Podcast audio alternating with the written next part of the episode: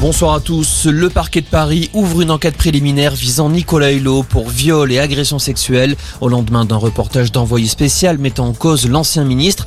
Une enquête ouverte pour des faits qui auraient été commis sur une mineure.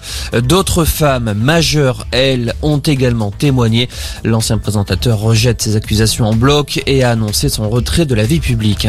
Le nouveau variant sud-africain déjà détecté en Europe, en Belgique précisément, un cas enregistré par les autorités belges un variant potentiellement plus contagieux.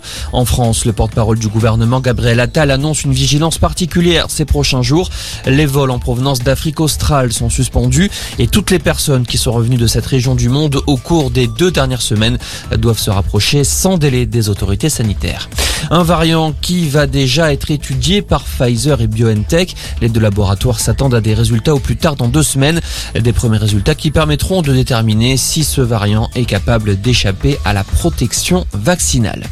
Les ports de Calais et de Saint-Malo bloqués aujourd'hui par des pêcheurs français en colère.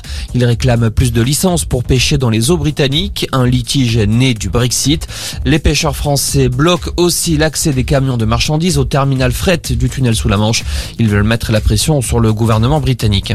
Ambiance décidément tendue entre la France et le Royaume-Uni. Emmanuel Macron critique des méthodes pas sérieuses après la lettre de Boris Johnson.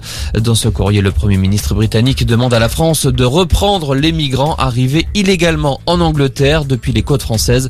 Une proposition qui n'a pas du tout plu aux autorités françaises. Conséquence, la ministre de l'Intérieur britannique n'est plus conviée à la réunion interministérielle prévue ce dimanche à Calais.